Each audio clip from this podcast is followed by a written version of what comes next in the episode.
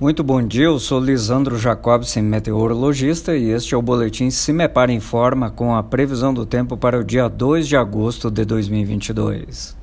Nesta terça-feira, o tempo continua estável no Paraná. Não há previsão de chuvas, temos uma situação de tempo mais seco prevista para as regiões paranaenses, embora até com a nebulosidade um pouco mais variável do que nos últimos dias. Mesmo assim, amanhece ainda com temperaturas amenas e formação de alguns nevoeiros, especialmente entre o centro-sul, Campos Gerais e a região metropolitana de Curitiba, com valores mínimos em torno de 7 ou 8 graus nos termômetros.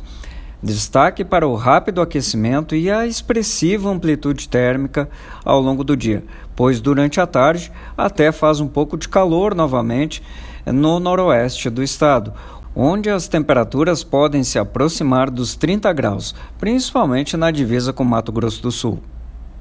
Em nosso site cimepar.br disponibilizamos a previsão detalhada para todos os municípios paranaenses. Cimepar Tecnologia e Informações Ambientais.